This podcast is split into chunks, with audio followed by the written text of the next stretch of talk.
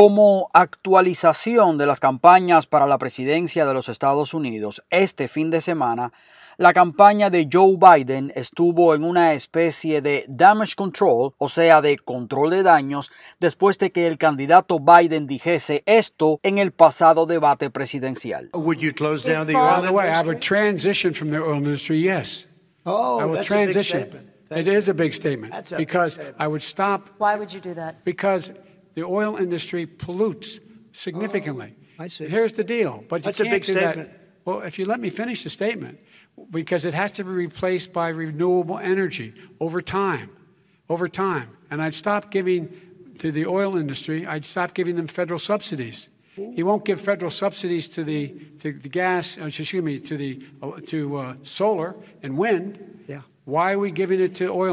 Y traduzco, Donald Trump, ¿cerrarías la industria petrolera? Joe Biden, por cierto, tengo una transición de la vieja industria, sí, dice Donald Trump. Oh, esa es una gran declaración. Joe Biden repite, yo haré la transición. Es una gran declaración. Donald Trump, esa es una gran declaración. Joe Biden dice, porque me detendría y lo interrumpe Kristen Welker, la moderadora, y le pregunta, ¿por qué harías eso? Pero con una pregunta de verdad que le salió del corazón, Why would you do that? Why would you do that? Y Joe Biden dice, porque la industria petrolera contamina de manera significativa. Y Donald Trump dice, oh, ya veo, bueno. Joe Biden continúa, aquí está el trato. Esta es una frase característica de Joe Biden. Y Donald Trump repite, esa es una gran declaración. Y Joe Biden dijo, bueno, si me dejan terminar la declaración porque tiene que ser reemplazada, refiriéndose al petróleo, por energía renovable con el tiempo, con el tiempo y deje de dar a la industria petrolera, dejaría de darle subsidios federales. Si no tenemos subsidios federales para el gas, o perdón, para la energía solar y el viento, ¿por qué dárselos a la industria del petróleo? Biden dijo que su administración tiene que avanzar hacia cero emisiones y dijo que la primera meta para el 2035 es la producción de energía, mientras que para el 2050 se trataría de una transición total. Biden dijo que iba a quitarle los subsidios federales a las compañías petroleras y se los iba a dar a las compañías de energía eólica o solar. Y esa declaración de Biden no es poca cosa. Por eso es que se ha hecho tanto hincapié en el método fracking, porque eventualmente prohibirlo acabaría en unos años con 9.8 millones de empleos. Me refiero a la industria petrolera en sentido general. Y además arruinaría una industria en la que Estados Unidos es el mayor productor del mundo lo cual implica nuestra independencia a nivel económico y hasta estratégico. Probablemente si los televidentes de los estados involucrados, ustedes saben, Texas, Oklahoma, Pennsylvania, North Carolina, New Mexico y Ohio, aguantaron casi hasta el final del debate, esa revelación dada por Biden, acompañada de la perspectiva del costosísimo Green Deal, debió haber representado la pérdida de Biden de muchísimos votantes de varios de esos estados, entre ellos los importantísimos estados de Pennsylvania, Ohio y Wisconsin. La página web de Biden dice que The Biden Plan for a Clean Energy Revolution and Environmental Justice, o sea, el plan de Biden para una revolución de energía limpia y ambiental, costaría unos 6.7 trillones de dólares.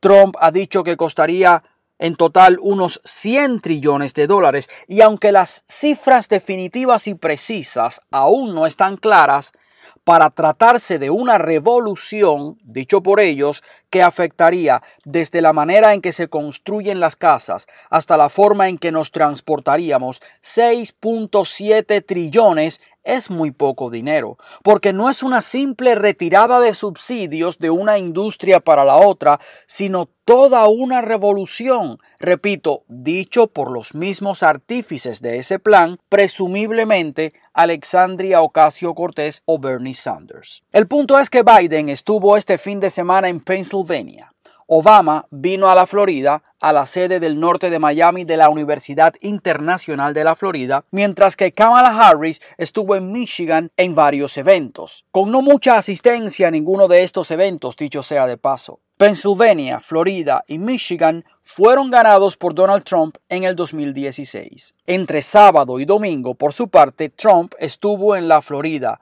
en North Carolina, Ohio y Wisconsin. Por cierto, este sábado Trump votó en West Palm Beach por un tipo llamado Donald Trump, según sus palabras. En el año 2016, Trump ganó por el 8% en Ohio, se llevó también North Carolina por el 3.66% y ganó Wisconsin por menos del 1%. En otra noticia, a propósito de todo lo que genera esta campaña, el líder de la minoría del Senado, el demócrata Chuck Schumer, está trabajando activamente para detener la investigación sobre la famosa computadora portátil que supuestamente pertenece a Hunter Biden, con los correos electrónicos que lo incriminan a él y a su padre Joe Biden cuando era vicepresidente. Schumer, demócrata por New York, junto con el senador también demócrata Ron Wyden de Oregon, escribieron al director del FBI Christopher Wray y cito, Estamos profundamente preocupados por la posibilidad de que, en respuesta a estos informes, la administración Trump tome medidas antes del día de las elecciones que busquen dañar al candidato presidencial demócrata y socavar el Estado de Derecho. Cierro comillas. La carta pide al director Ray a resistir la presión del presidente Trump y de otros actores partidistas para tomar cualquier medida destinada a beneficiar políticamente al presidente Trump en vísperas de las elecciones. Dice Schumer que si Ray cede a esta presión, eso socavaría profundamente nuestros intereses de seguridad nacional y la credibilidad de la aplicación de la ley y podría tener consecuencias devastadoras para la resistencia de nuestra democracia. Casi todo lo escrito por Schumer en esta carta tiene intenciones que van mucho más allá de lo que dice. Primero, no está claro cómo Schumer considera que una investigación sobre una acusación de irregularidades tan graves socavaría el Estado de Derecho. Al contrario, la agilidad en las investigaciones, sean de la naturaleza que sean, deben hacerse rápido, porque esto es un requisito para que se cumpla lo que conlleva la misma justicia, y es que llegue lo más pronto posible, ¿verdad? Pero además, lo que Schumer pide es contra la ley porque ponerle pausa a una investigación federal que además cada día cuenta con más testigos y sale más evidencia, ¿por qué? ¿Tiene esto algún sentido legal? Lo que Schumer teme es que el FBI llegue a más conclusiones, las cuales sí serían perjudiciales para el candidato Biden. Por ejemplo, ya la computadora forma parte de una investigación por lavado de dinero. Por tanto, hay que asumir que si sale electo Biden, toda esta investigación se enterrará probablemente para siempre o hasta que venga una administración con la voluntad de hacer justicia. Entonces, también hay que asumir que la motivación de Schumer para pedir la interrupción de la investigación del FBI es más política y partidista que patriótica. Increíble cómo se tuercen las palabras y se llevan al extremo.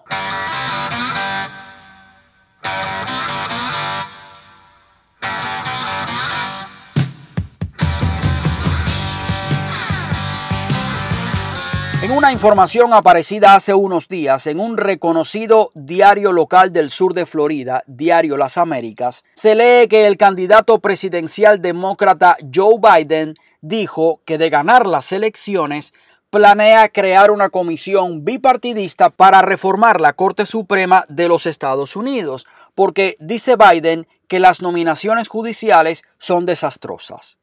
Biden se refirió a la Corte Suprema como un fútbol político en el que quien tenga más votos obtiene lo que quiere. Los presidentes vienen y van, los magistrados de la Corte permanecen durante generaciones, agregó Biden.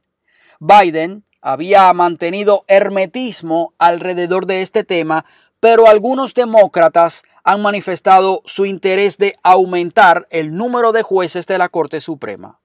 Como ustedes saben, este pasado jueves el Comité Judicial del Senado aprobó y pasó al plenario la propuesta del presidente Donald Trump de la jueza Amy Coney Barrett. Este lunes está prevista la votación para confirmar a la jueza Barrett y probablemente esta misma noche la jueza será juramentada para entrar a la corte. De hecho, de los senadores republicanos rebeldes que no comulgan con la plataforma de su propio partido, Lisa Murkowski de Alaska ha dicho que votará a favor de la jueza.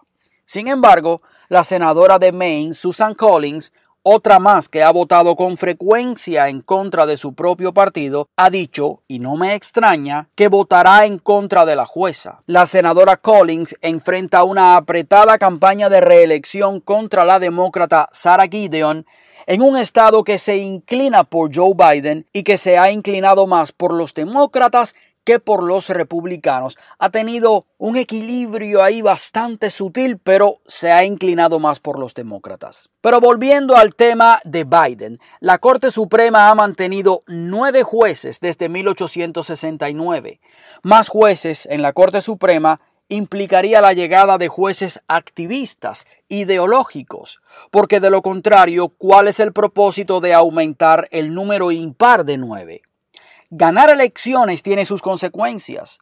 Uno de esos privilegios es elegir jueces y no es el pueblo el que escoge a los jueces por medio del presidente.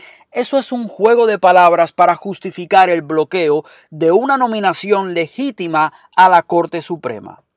Y si bien es cierto que los republicanos en su momento rechazaron la propuesta de Obama del juez Garland, Constitucionalmente el presidente tiene derecho a nombrar jueces a la Corte Suprema siempre y cuando haya espacios vacantes, y esto hasta el último día de su mandato. Hasta la misma fallecida jueza Ruth Bader Ginsburg dijo eso, que el presidente tiene derecho a nombrar jueces hasta el último día. Por cierto, sé que les debo el tema de la inmigración, pero quiero darles un buen reporte porque en este tema los inmigrantes han estado atrapados entre republicanos y demócratas, entre tirios y troyanos, para capitalizar votos de minorías en unos casos, mientras que en otros para impedir que el otro partido se quede con los votos. Unas veces se ha obstaculizado legislación porque las leyes migratorias las hace el Congreso y no el presidente de turno para no darle méritos a la administración de un presidente y otras veces ha sido para no darle ventajas a un partido. Esto es muy complicado. Ya no tengo tiempo para más. Yo soy Jorge Díaz Díaz.